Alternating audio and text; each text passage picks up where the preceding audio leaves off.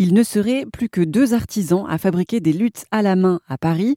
Cet instrument qui ressemble un peu à une guitare était particulièrement utilisé au Moyen Âge.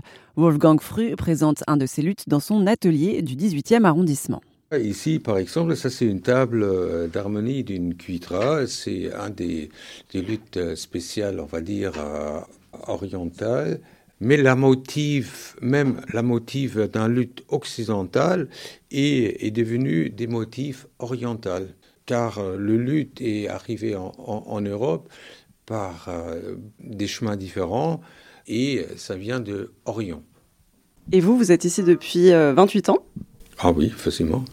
Comment est-ce que ça a commencé cet atelier? Après, bon, j'ai travaillé ici en France aussi pour, euh, pour d'autres luthiers et euh, pour, euh, aussi pour la Cité la musique. Bon, moi j'étais en fin de contrat, des, des choses ça, alors il, il fallait ou chercher un, un autre emploi quelque part ou, ou commencer un atelier. Et moi, je pensais, j'étais prêt à me lancer dans l'aventure. Et où est-ce que vous avez appris à fabriquer des luttes?